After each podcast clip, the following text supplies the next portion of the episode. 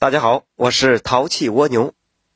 今天给大家讲的这个故事叫做《调皮的黄大仙》。话说刘家村有个刘老二，那天晚上啊，刘老二干了一天活，早早的就躺在炕上睡着了。他媳妇呢，这会儿啊，正在给孩子喂奶呢。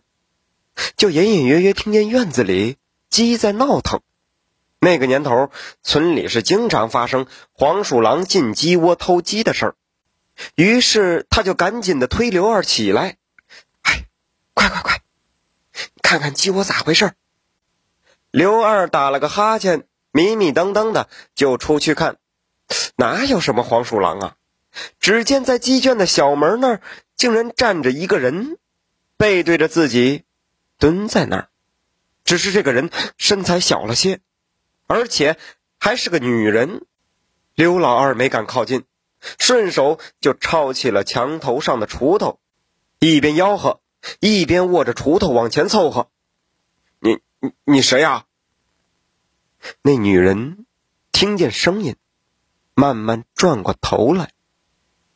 她转过脸的一瞬间，刘老二就吓得倒退了几步。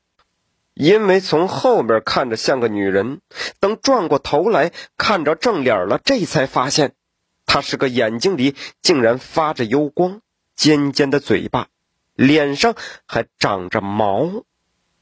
这怪物大概也是被刘老二给吓着了，他起身窜了出去，瞧他跑的那个姿势还相当怪异，说跳不是跳，那说跑也不是跑。但是呢，速度特别快，身形特别灵敏，一眨眼的功夫就不见了踪影。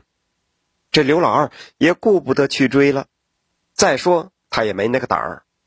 再往鸡窝里一看呢，发现鸡窝里死了两只鸡，也没管，就赶紧回屋睡觉了。第二天一大早起来，刘老二就看见自己的媳妇儿披头散发。正蹲在鸡窝旁边啃鸡呢，脸上沾满了带血的鸡毛。嘿，你疯了！谁知道他媳妇儿忽然就坐在地上，大声的说：“姓刘的，你吃了雄心豹子胆了？你竟敢打我！我可是你家的保家仙。”刘老二听了这话就愣住了。因为他知道父母在世的时候确实曾经供奉过保家仙，而到他这一代就断了香火，心想：难道说昨天晚上见着的那个脸上带毛的女人就是保家仙？想到这儿，刘老二差不多明白了，因为媳妇儿说话的声音完全不是他自己的声音。只听媳妇儿又说道：“嗯，那只要你们现在开始供着我，给我。”建庙立碑，啊！我依然还保着你家五谷丰登。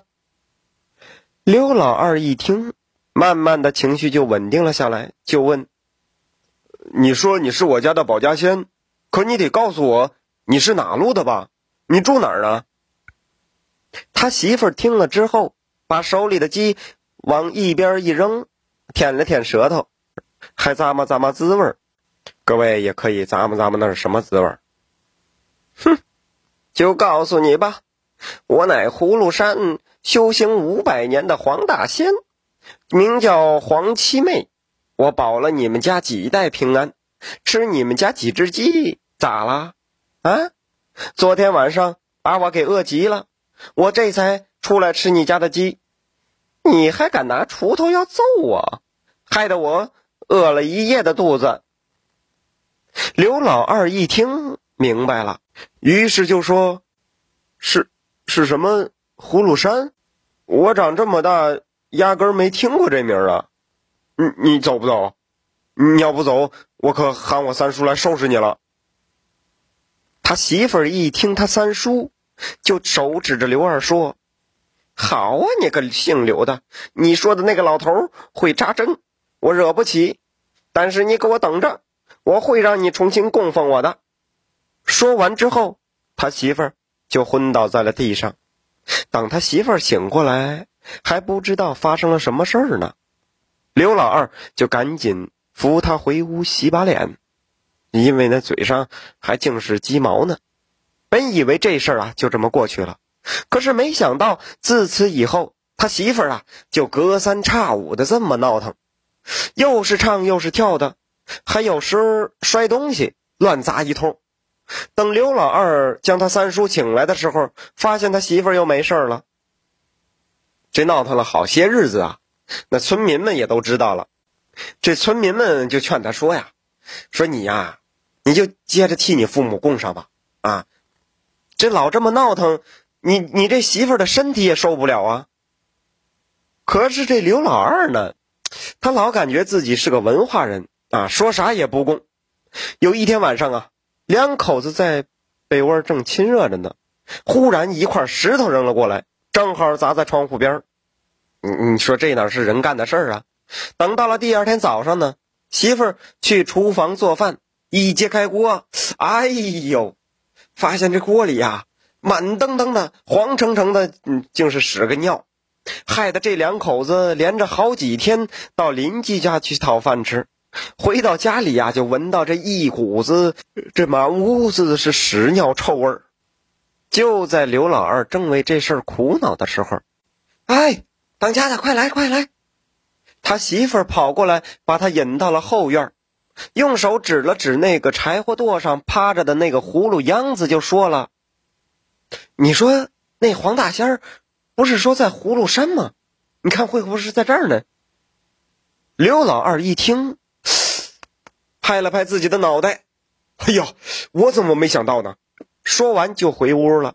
等他再回来的时候，手里边拿着火柴。就在他准备点火的时候，却被媳妇儿给拦下了。他媳妇儿指给他看，原来呀，在那柴火垛子里有一个洞，洞里有几只可爱的小黄鼠狼。刘老二走到柴火垛前，就说了：“黄七妹啊，你看你我本来互不相扰的，可是这些天你可把我给欺负苦了。”嗯，大晚上的，你竟打扰我们；大早上的，这又是屎又是尿的。我这人心善，以前的事呢，咱们就既往不咎。吃我家的鸡也可以不计较，可是你要再使坏，我就点了你这葫芦山，一把火给你烧了。说完，就拉着媳妇儿高高兴兴的回屋了。兴许是刘老二这番话把这黄鼠狼给唬住了。自打那儿以后啊，家里边就再也没有闹过什么邪乎事儿了。